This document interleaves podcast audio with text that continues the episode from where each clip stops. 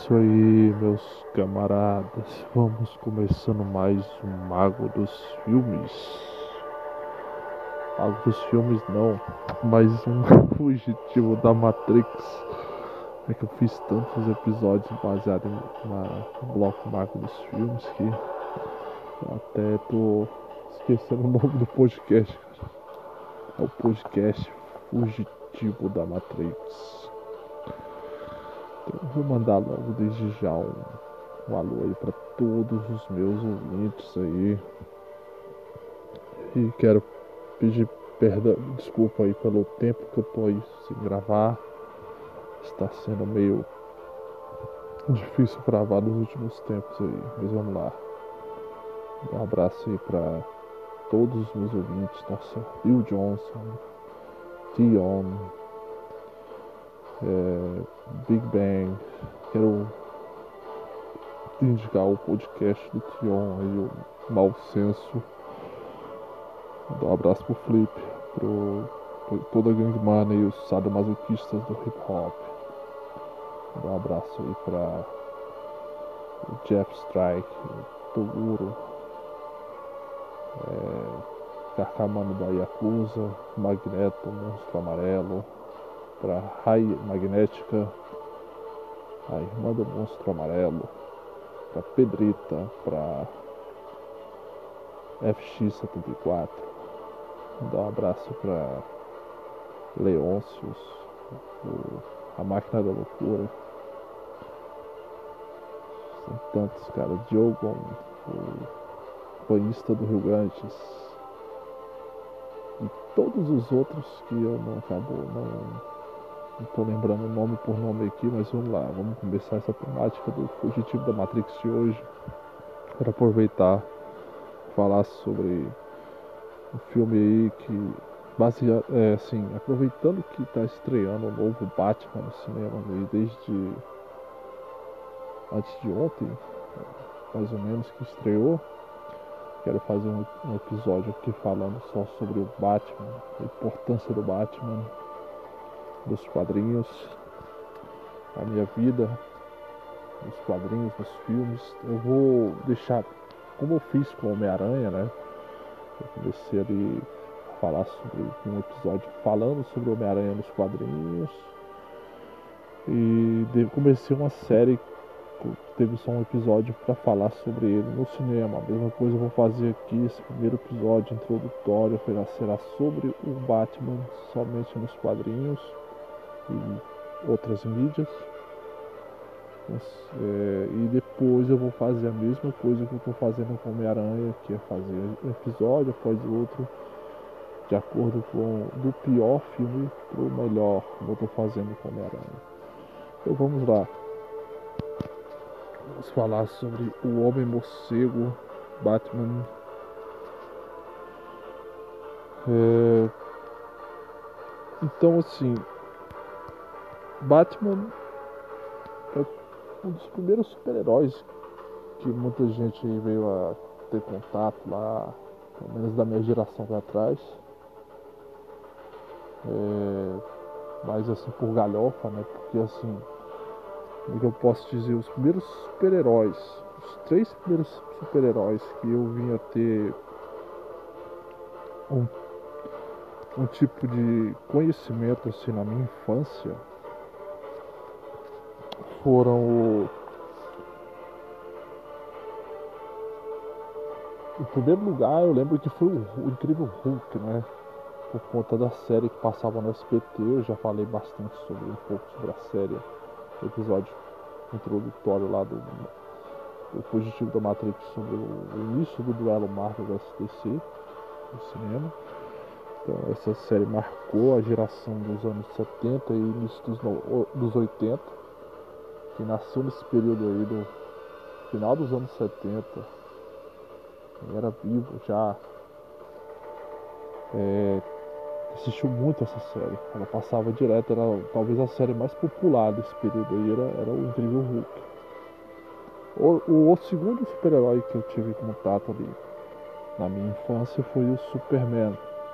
Justamente porque além de ser os primeiros filmes de super-herói sérios a ser feito, eram filmes que, pelo menos o primeiro Superman e o segundo, passavam o tempo todo na, na televisão, principalmente na Globo na época. Passava em sessão da tarde e até em outras, é, outras sessões de filmes. Então é Hulk, de longe era o super-herói mais popular da Marvel na época que eu era criança, por conta da série.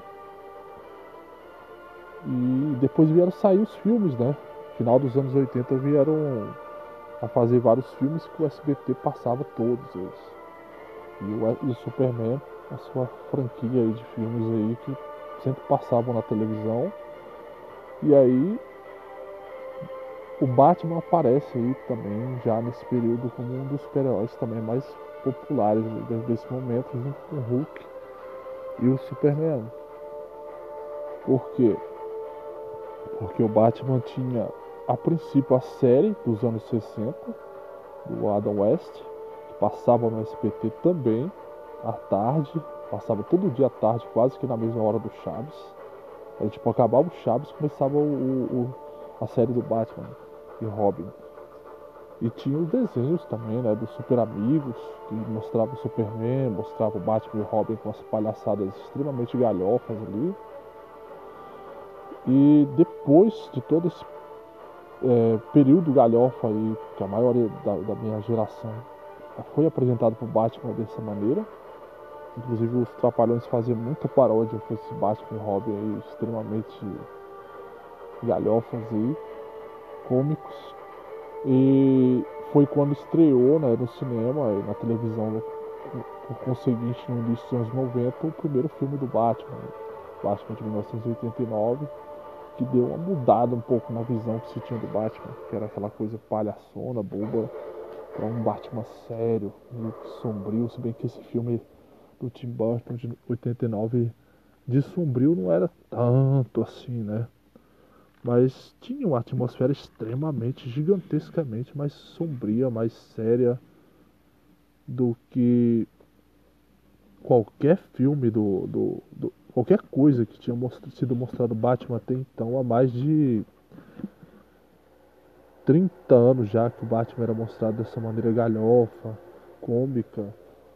E finalmente eles resolveram mostrar um Batman sério, sombrio, baseado muito também naquela pegada que o Batman estava seguindo no, nos quadrinhos é, dos 80 já. Os quadrinhos mais importantes, inclusive, da história do Batman. Que é o, o Batman, o Cavaleiro das Trevas, né? Do Frank Miller. Batman Ano 1, também do Frank Miller e Piada Mortal, Batman Piada Mortal do Alan Moore. Inclusive o Tim Burton, ele baseou-se bastante um pouco de cada um pouco desses quadrinhos, não totalmente, baseou-se 100%, mas ele tirou um pouco ali de uma coisa ou outra para poder fazer o seu filme. É, o Batman é uma criação do Bob Kane, foi criado em 1939, final da, da Grande Depressão aí praticamente. E aí o Batman foi contando uma história mesmo de uma época que os Estados Unidos estavam à bancarrota, a maioria das grandes cidades americanas, Chicago, Nova York, principalmente essas cidades do leste dos Estados Unidos maiores na época passavam por esse período sombrio por conta da Grande Depressão, muita criminalidade, é, uma desesperança muito grande, pobreza, e o Bob Kennedy tentou trazer isso para os quadrinhos. Ah, se você for ver, a, a, a maioria dos, das grandes histórias clássicas do Batman se passam nesse período da depressão. O Batman, a princípio, era um vigilante que andava com um revólver e ele atirava, usava armas, buscava justiça e combater os, os criminosos. É, o Coringa vai aparecer uns anos depois, já na década de 40. Só que aí de repente acontece uma coisa muito ruim para o Batman, né? Nos anos 50 e 60, mais ou menos. Mais ou menos na década de 50. Tem um psicólogo lá, eu não quero nem falar o nome desse cara. Esse cara, para mim, é um dos caras mais babacas que apareceu na história da humanidade. Esse psicólogo era muito importante muito tinha um grande voz, né, entre os políticos, entre na mídia, e ele falava que uma teoria idiota dele lá que os quadrinhos eles tinham totalmente a ver com o aumento da delinquência juvenil e todo tipo de como é que se fala de degradação da, da, da família, das novas gerações. Então começou-se a criar o governo. Acho que esse cara tinha. Esse psicólogo babaca aí tinha os seus. Os seus rabos presos, não, os seus amigos né, fortes ali no Senado, na política americana, e começou-se a criar um selo que censurava bastante os quadrinhos, qualquer história mais violenta, mais sombria, mais uma temática meio sexualizada, que virou uma vertente muito grande nos anos 40 por conta da propaganda da guerra. Os quadrinhos da época, nos anos 40 e anos 30, era, eram, eram para adultos, né? Quadrinhos eram um tipo de literatura para adultos. Então você tinha histórias de crime, histórias no ar. E não se tinha um mercado infantil até então para nada. Maior, as histórias de quadrinhos que mais vendiam lá no, no início dos anos 40, anos 30, até o início dos anos 50 eram histórias de terror, histórias de mistério, até histórias de faroeste. Então assim, super-heróis mesmo estavam começando a, com a aí a, a, a, surgir, né? O Superman tinha surgido em 38 e o Batman surgia aí em 39. E as histórias iniciais, desses, principalmente do Batman, era bem diferente do que você vai ver depois. Tanto que nem na, nas primeiras histórias do Batman não fala muito sobre a, a origem do Batman, sobre a morte dos pais dele. Isso é uma coisa que vai só mais pra frente que vão trabalhar. Vilões como o Coringa só vão aparecer mais pra frente. E de repente, por conta desse selo, muitos desses vilões clássicos do início ficam meio que enterrados na gaveta, eles resolvem nem mexer muito nesses vilões que eles são meio polêmicos. Nesse período do, do, da guerra, da propaganda de guerra, os quadrinhos são usados. É, muitas imagens meio sexualizadas da Mulher Maravilha, dos heróis em, em imagens assim, desenhos bem polêmicos, né? E esses, essa censura, esse selo que vai ser colocado aí por conta da, da propaganda idiota desse livro aí, que é A Sedução dos Inocentes, esse livro que esse psicólogo escreveu, dando uma estatística de um aumento de criminalidade entre os jovens que liam quadrinhos, totalmente sem fundamento. Depois provaram que foi tudo uma grande palhaçada isso aí, não tinha nada a ver. Só que nesse período de nos anos 50 até os anos 60, muitas histórias e quadrinhos ficaram muito bobas. O Superman mesmo entrou numa vertente de, de histórias extremamente idiotas, tipo é, Aventura de Superman com Jimmy, é, Jimmy Olsen, umas histórias muito idiotas, sabe? E nesse momento é, eles tentam infantilizar o máximo possível essas histórias em quadrinhos de super-heróis, colocando sempre a história de um super-herói com um sidekick, né, com um garoto que anda com ele para cima e para baixo. E é nesse momento que surge o Robin, como um, um garoto que anda com o Batman, como se fossem os super-heróis uma espécie de pais, de tios, é, de modelos para a juventude. E você vai ver aparecer isso uma porrada de super-heróis, inclusive o Capitão América na, na, Marvel vai ter o, o Buck, que é um, também era um garoto que era o sidekick dele, e assim por diante. E aí o Batman talvez, sinceramente, foi o super-herói que mais sofreu com esse período horrível da história dos quadrinhos, porque os outros heróis viveram essa fase muito curta, meio que nem manchou tanto a imagem desses super-heróis, esse período bobo aí da, imposto pela, pela lei. pelo selo de censura aí. Mas o Batman ficou marcado com essa questão da duplinha dinâmica Batman Robin, aquelas histórias extremamente cafonas e bobas. O Batman deixou de usar armas, deixou de ser um vingador. É, depois começou a ficar só nisso, só nisso. Depois veio a série do Adam West nos anos 60, que só continuou fortalecendo mais essa imagem galhofa, boba, extremamente brega do Batman, como se fosse um, um ricaço pedófilo com, que adota um jovem para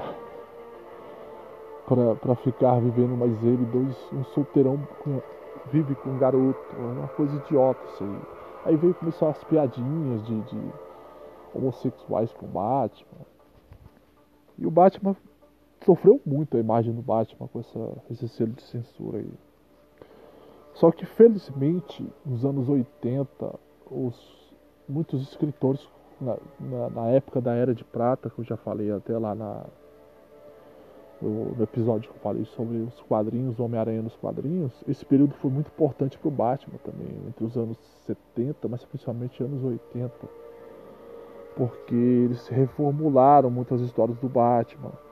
Grandes monstros da, da das HQs como Alan Moore e Frank Miller começaram a criar as histórias mais importantes do universo do Batman.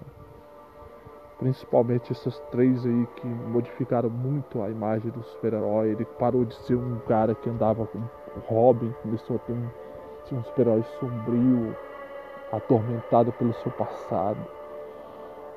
Entrou numa pegada mais sombria, mais é, psico, psicológica, né? Os vários vilões foram tra trazidos de volta. Já tinham sido trazidos já, na época lá do, do seriado do Adam West, mas num tom mais galhofa, né? Só que aí eles vão resolver contar uma, uma, uma dessas histórias, a origem do Coringa, que não tinha sido nunca tinha sido contada até então, que é o Piada Mortal. É, e daí pra frente os grandes vilões vão aparecendo e, e essa forma que eles essa fórmula nova que começaram a usar nos quadrinhos influenciou também o cinema. E você vai ter inclusive o Tim Burton, que gosta muito dessa parada mais gótica, o, o, agindo aí é, baseado um pouco nesses quadrinhos dos anos 80, para criar o, o, primeiro filme sério do Batman. Né? O Batman já tinha tido um, um, um longa-metragem bem sem graça aí no. Como é que se fala? Nos anos 60, 66. Só que. No caso, era um filme da série, né? Então é, não tinha nada de sério nesse filme. Era só um filme bobo, mas baseado na extensão do, do, do seriado.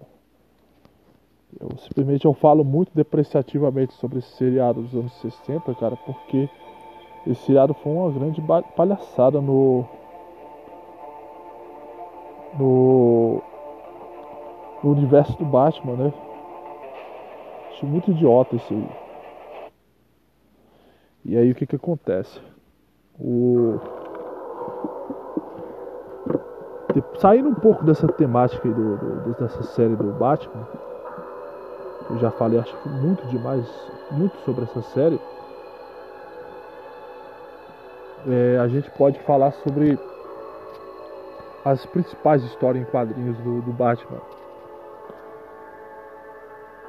O, o Batman sempre foi o, super, o, o, herói da DC que tinha as melhores histórias em quadrinhos, assim, daquelas graphic novels, né, aquelas histórias fechadas, né muito interessantes. Vamos ver algumas aqui.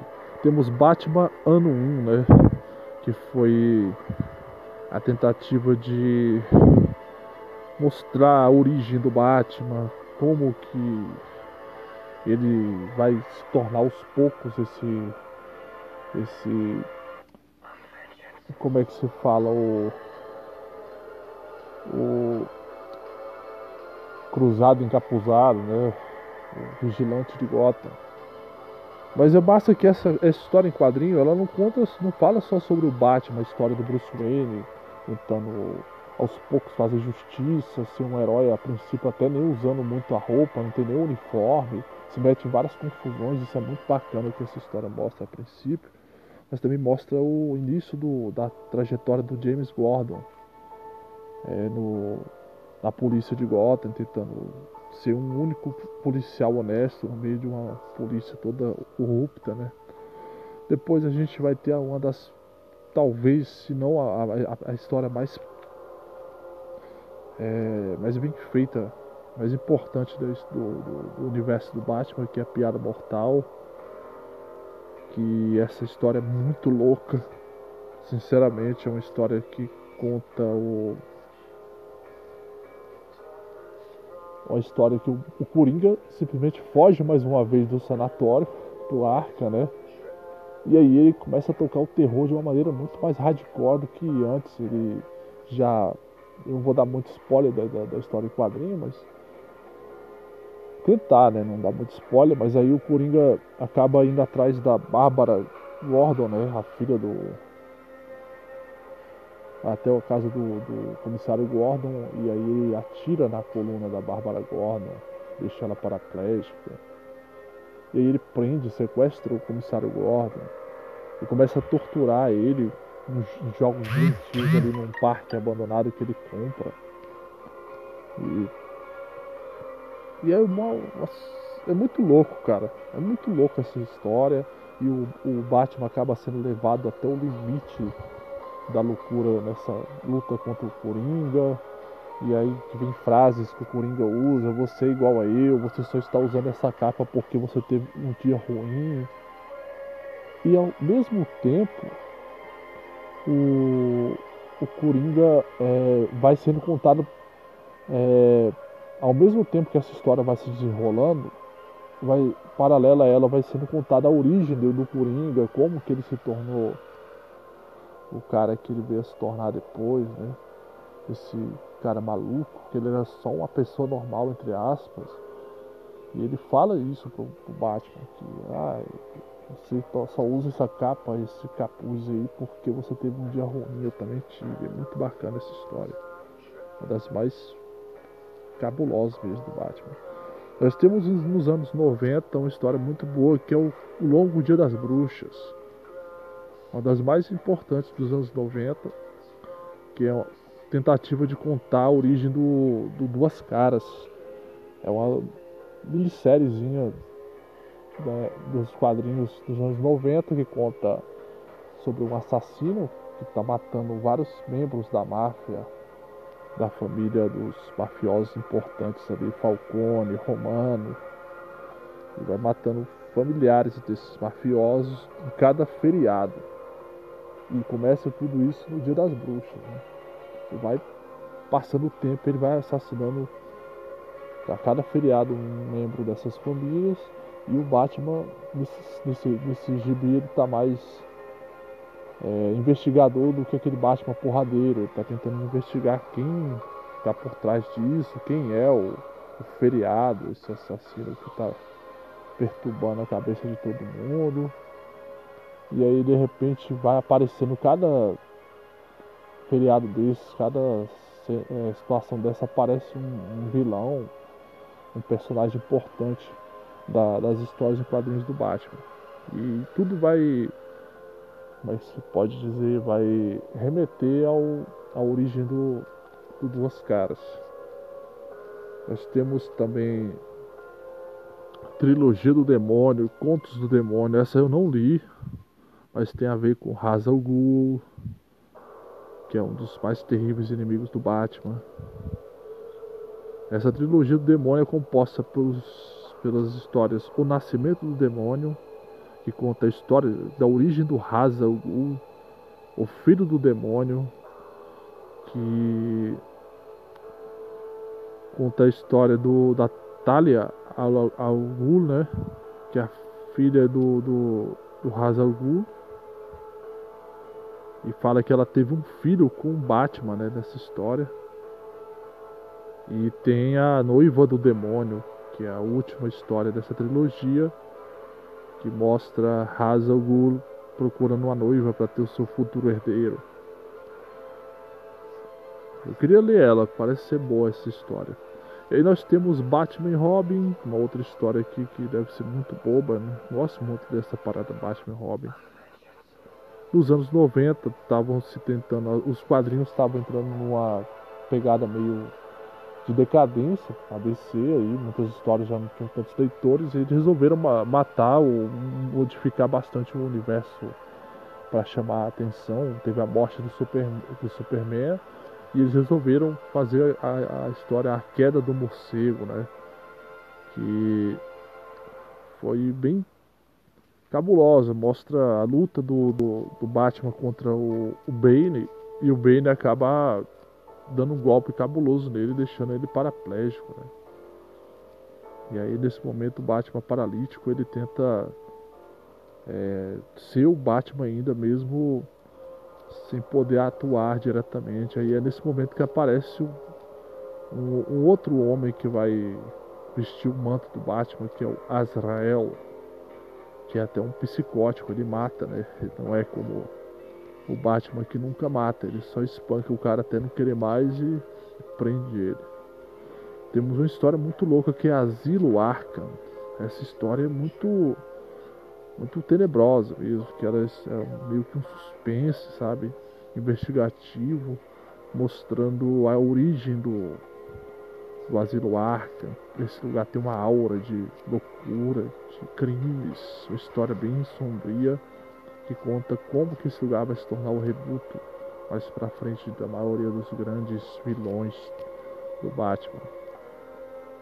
Temos nos anos é, 90 também Morte em Família, né, que é uma história polêmica e também que é, Batman encontra um cara que logo após o Dick Grayson sair, né, deixar de ser o Robin, é, o Batman acaba encontrando um garoto que está roubando a calota do, do pneu dele. Ele chama o cara para adotar ele, treinar ele para ser o novo Robin, que é o Jason Todd. E esse camarada se torna o um novo Robin, só que o Coringa acaba sequestrando esse novo Robin, tortura ele e aí acaba matando esse Robin aí. É uma história que deixa o Batman meio tantando as ideias. Né? Tem a história sobre o capuz. Essa eu não li, não conheço bem. É, capuz vermelho é um vilão que aparece aí. Ele é totalmente transtornado com Batman. Eu descobri que todos esses anos o herói nunca deu cabo do Coringa. Cavaleiro das Trevas, uma das histórias mais importantes dos quadrinhos. Muito boa essa história. Muito aquela pegada anos 80 de distopia que se passa no futuro.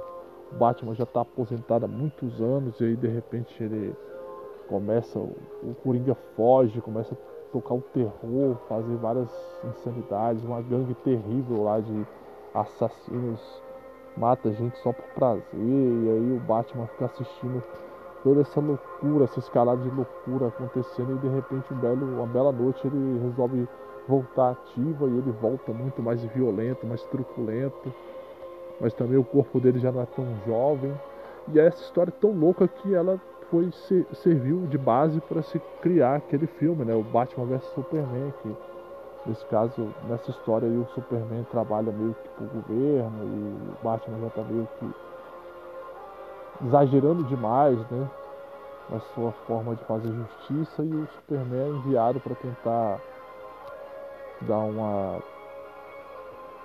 parada do Batman. O Batman resolve bolar um plano para derrubar o Superman. E é isso, tem muitas e muitas e muitas outras histórias, mas ótimas do Batman, mas se a gente for ficar falando aqui, é, acaba o, o episódio aqui, a gente não. Mas o que acontece? Essas aí são as principais, as principais histórias do Batman.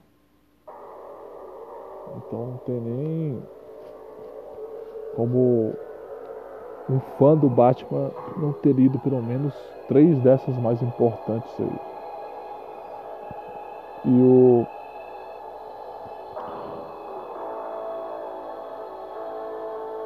Depois, com o sucesso do filme de 1989, o Batman, eles resolveram criar uma, uma série de desenhos, né? Que fez um certo sucesso bom, né? Uma, uma série, acho que foi, se eu não me engano, se a gente for olhar, é a melhor como é que se fala, a melhor de todas as séries animadas da DC até eles criarem o Liga da Justiça dos anos 2000. Porque assim, eles fizeram algumas séries animadas aí nos anos 90, como Batman, o Superman, Animated Series, tentaram fazer o Batman do futuro no início dos anos 2000.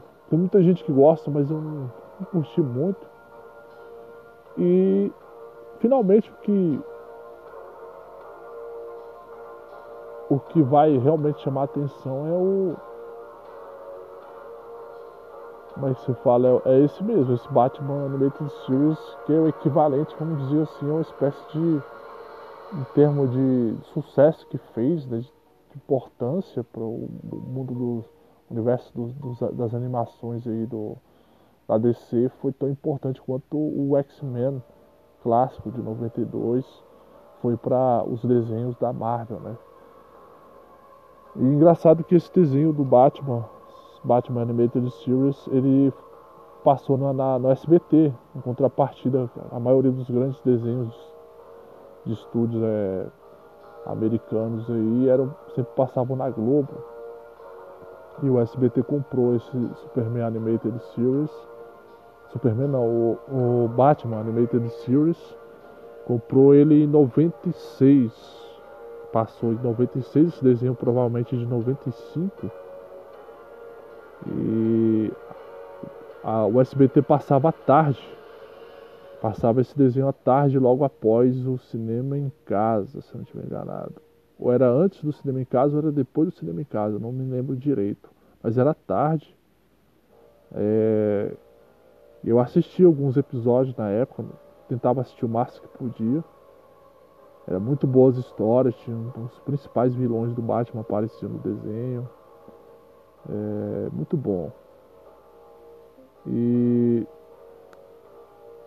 logo após isso eles tentaram fazer mais algumas animações com Batman. É, como eu falei, né, teve o Batman do futuro, né, dos anos 2000 já, que eu tentei assistir alguns episódios, mas nunca me fisgou esse desenho. E teve também o, a aparição sempre do Batman importantíssima do desenho da Liga da Justiça. Ele era, se brincar, o cara mais foda da Liga da Justiça, porque todo mundo tinha poderes e tudo mais, mas ele sempre resolvia tudo, sempre ele tinha uma solução para as coisas. Ele era muito cabuloso no desenho. E a dublagem dele era muito boa também. E Aí começaram a fazer também já nesse período aí algumas animações é, longa-metragem do Batman, como o Fantasma Cinzento e algumas outras. E no, nos anos 2000 já, no 2010 mais ou menos para lá, surgiu uma outra outra animação do Batman tinha umas três temporadas eu acho, eu cheguei a assistir completa.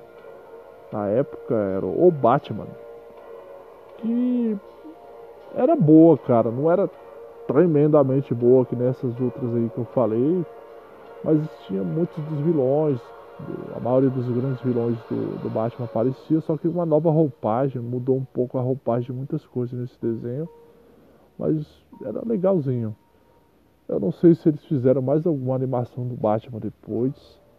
Batman nunca teve séries do Batman, assim, séries live action com o Batman. Tirando, claro, eu esqueci aquela série tosca do Adam West dos anos 60, eles nunca resolveram se meter com isso novamente depois que dessa tosqueira, né? É, fizeram vários filmes, né? O sucesso do primeiro filme de 89 e logo em sequência, em 92, já foi feito o segundo filme, Batman, é, O Retorno, Tim, Tim Burton. Logo depois o Tim Burton meio que eles caras da Warner retiraram ele, chamaram Joe Schumacher, que fez mais dois filmes. Um em 95, Batman Eternamente, um em 97, o Batman e Robin, que quase afundou a DC esse filme. de tão tosco e bobo que era, parecia que tinha sido tirado da, da série do, do, do Adam West. Esse filme quase afundou qualquer interesse de, de qualquer é, de qualquer estúdio querer fazer um filme de super-herói novamente. Aí depois eles ressuscitaram o Batman novamente no cinema com essa trilogia maravilhosa do Christopher Nolan. 2005 Batman Begins, 2008 Cavaleiro das Trevas, a obra-prima, e 2012 o Batman Batman o Cavaleiro das Trevas ressurge e foi muito inspirado no, na queda do morcego de certo modo né? então assim muito bom foi muito bom mesmo depois o Batman retorna e aparece novamente no na, na, no Batman vs Superman, a origem da justiça. E. E só, né? Depois disso aí ele aparece na Liga da Justiça. Nos filmes da Liga da Justiça. E depois disso, por enquanto, agora finalmente resolveram trabalhar novamente com o personagem, com o, o, o Batman, né? Esse Batman que saiu agora fresquinho, ainda não assisti, não conferi ainda. Mas tem uma trilha sonora boa. Eu vi algumas músicas da trilha sonora do filme. Vamos ver se o Robert Pattinson já vai mandar bem. É, com, com o personagem do Batman, que já foi vivido por uma porrada de atores aí. Nós tivemos aí o Michael Keaton como o primeiro Batman que foi apedrejado pelos fãs na época, né? Porque ele era um cara baixinho, bem diferente do, do que se imaginava do Batman. Eu lembro que eles falaram que chamaram vários atores para fazer o Batman naquele período de 89. Ninguém quis fazer, entre eles Mel Gibson e outros que eu não lembro agora. Mas ninguém queria fazer por quê? Porque nessa época, filme de super-herói era, era, era você se enterrar a sua carreira. Era um filme. O cinema de super-heróis nos anos 80 era uma coisa extremamente filme B, tosca pra caramba. Então, assim, cara que era um ator de nome não queria fazer esse tipo de filme, não. E. Assim, o único filme desse de super-herói realmente entre a década de 70 e 80 que fez, é, que era de nome, que fez filmes, o único filme que tinha grandes estrelas aí nessa época foi só o Superman mesmo. Os filmes do Superman tinham uma grande produção, muito dinheiro, e eles chamavam lá grandes atores ali como Gene Hackman, Marlon Brando para fazer uma participação pequena. Christopher Reeve meio que se criou, né? O, o nome dele foi feito no, no, nos filmes do Batman. Então ele era um cara que não tinha uma carreira progresso tão forte antes disso. E os outros filmes que tinham de super-herói na época eram todos filmes bem B, bem toscos, sabe? O, Michael Keaton foi o primeiro Batman. Eu, na minha opinião, acho o Michael Keaton nada a ver como Bruce Wayne. Bruce Wayne bem sem noção, mas vestindo a roupa do Batman, dá pra encarar, né? Com aquela roupa lá, usando um salto de não sei quantas polegadas para dizer que o cara é alto. Qualquer um praticamente passa por Batman bem. Depois disso aí, ele fez dois filmes, o Michael Keaton. Depois ele veio, o, o Joel Schumacher chamou o Val Kilmer para fazer o Batman em 95. Não foi tão mal, mas também não convenceu também a maioria das pessoas ele convence muito mais do que o Michael Keaton como o Bruce Wayne, o, o, o Val Kilmer. Mas, assim, não, não era o Batman perfeito ainda. E depois disso aí, né, o Joe Schumacher, não sei porquê, ou o Val Kilmer não quis fazer novamente, ou sei lá, simplesmente ele quis mudar o ator e chamou o George Clooney, cara, para fazer o Batman. E isso aí foi a pior escolha para se fazer o Batman no universo. Cara. George Clooney não dá não, sinceramente. Não quero nem comentar muito não, que isso aí vai ser conversa pra gente falar é, no, no, próximo episódio dessa série do Batman que eu vou falar sobre o pior filme do Batman. É, depois disso aí, né, vamos ter o, o Christopher Nolan chama o Christian Bale para fazer Batman. E aí sim, na minha opinião, foi o melhor ator que fez o Batman até hoje. Ele convence muito bem como como Bruce Wayne e muito incrivelmente como como Batman. Nossa, três filmes que ele fez, mas foi ninguém chegou aos pés. E aí depois o último Batman que tivemos aí depois foi o Ben Affleck, que aparece no Batman vs Superman Origem da Justiça. Ele como Bruce Wayne, cara, não sei. Mas ele como Batman, é, é ele fica bochechudo, cara. É estranho. Não sei, cara. Ele convenceu um pouco mais do, do, do Batman vs Superman, mas no Liga da Justiça ele ficou meio esquisito. Como... Parece que já tava meio também sem vontade para fazer o personagem mais. E aí agora nós temos o Robert Pattinson aí, vamos ver como é que vai ficar esse novo Batman. Queria falar uma coisa que me é, veio à minha mente um dia desse aí, pelo menos um mês atrás que o Batman, se a gente for olhar, ele, ele não é uma ideia totalmente original do Bob Kane, que foi criado em 89. É, o que acontece? Tinha um filme em 1926, que era um filme inclusive que eles diziam que era de terror, né? Pelo menos tá lá, classificação terror. Mas ele não tem nada de terror assim, esse filme, na verdade ele tem mais coisa mais de suspense ou policial, até no ar, do que realmente filme de terror. Esse filme é O Morcego. O Morcego, 1926. É um filme que fala da história de um ladrão que se veste de morcego. Ele se veste com uma roupa de morcego esquisita e ele rouba joalherias, rouba tudo que ele pode roubar. E esse filme fica numa parada meio de filme de mistério. E de repente esse morcego eles querem descobrir quem é esse ladrão tem, a polícia vai tentar investigar um lugar lá, e o filme todo gira em torno disso. E assim, pela o aspecto da fantasia, o aspecto da roupagem desse morcego, dá para perceber que o Bob Kane talvez se inspirou nesse filme, deve ter assistido esse filme e pensou, ah, cara, eu queria fazer um herói que fosse que nem esse morcego aí, em vez de ser um ladrão.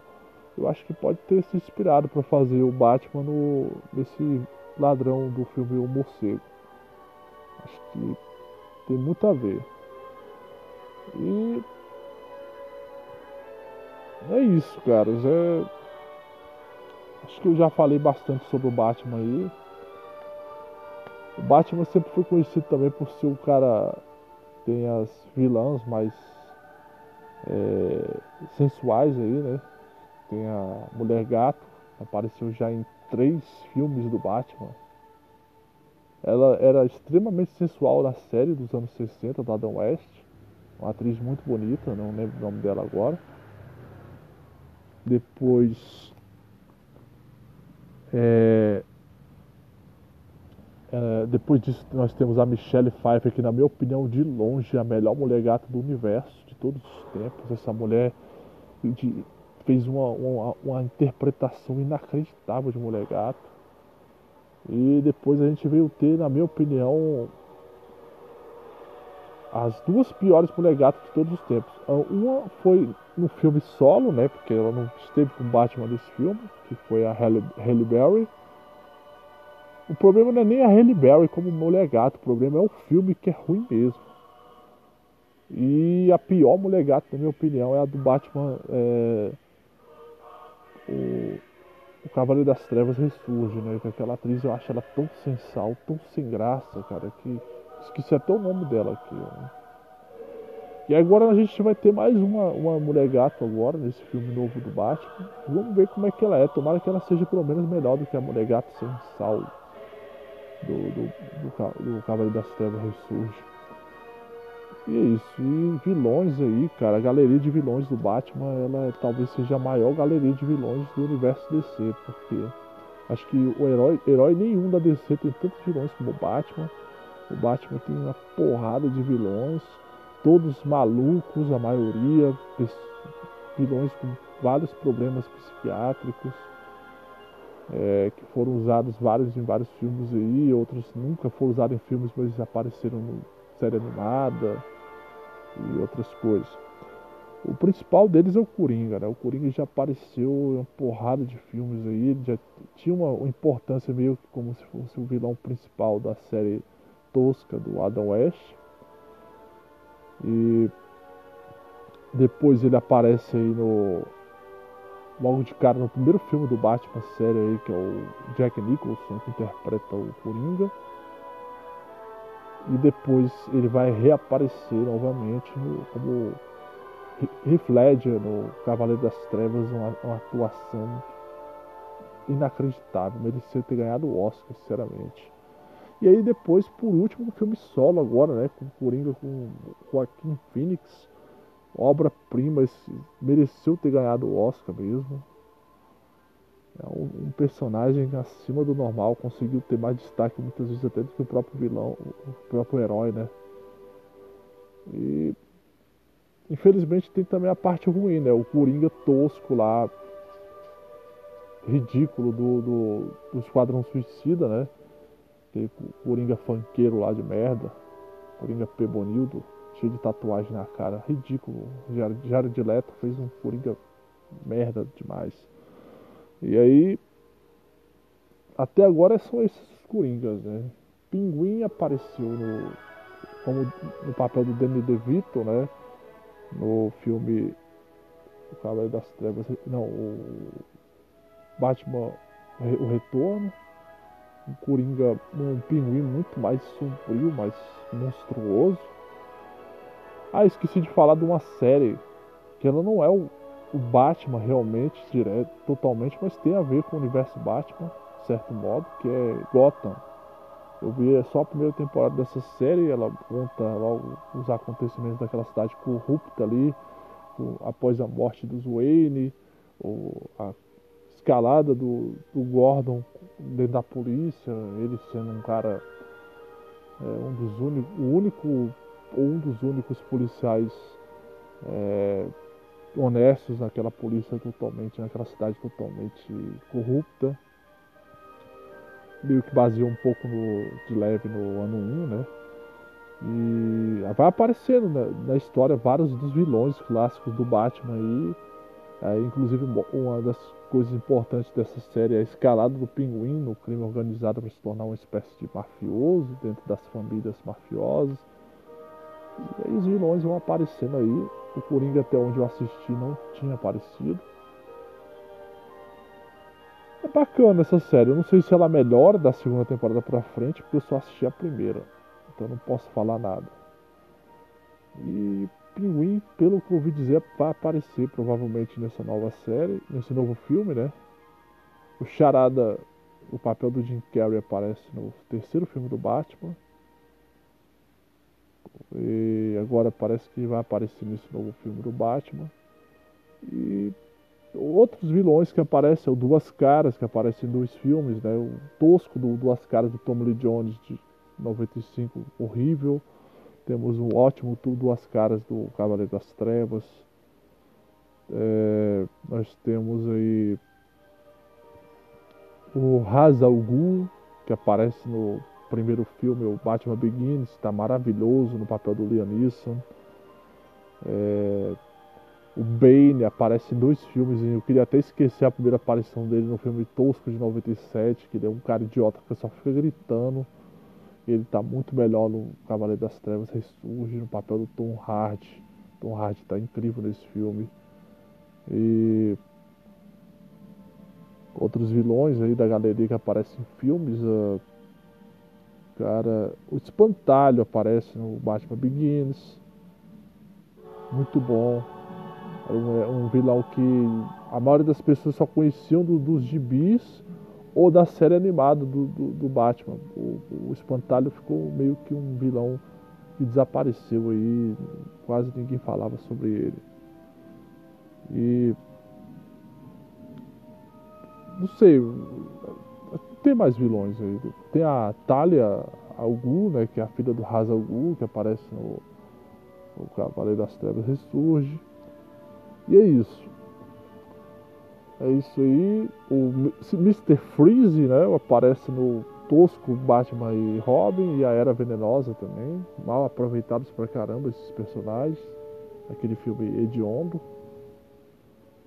Tem muitos outros vilões ainda, mas esses aí que eu citei geralmente são os mais importantes pro Batman. Geralmente são ligados a histórias melhores um pouco.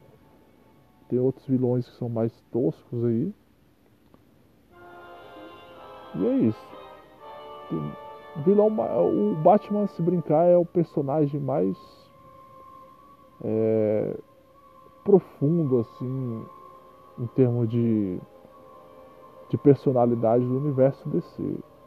A maioria dos personagens do universo DC são aqueles caras semideuses ou deuses praticamente que não tem dúvidas, não tem indagações, eles simplesmente salvam as pessoas e fazem o que tem que fazer sem se preocupar se aquilo vai atrapalhar a vida deles ou não. E o Batman geralmente já tem uma parada mais psicológica, mais seus traumas do passado e tudo isso.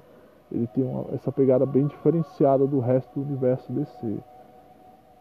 Geralmente essa parada é mais você vê mais nos filmes da, dos personagens da Marvel, né, que são mais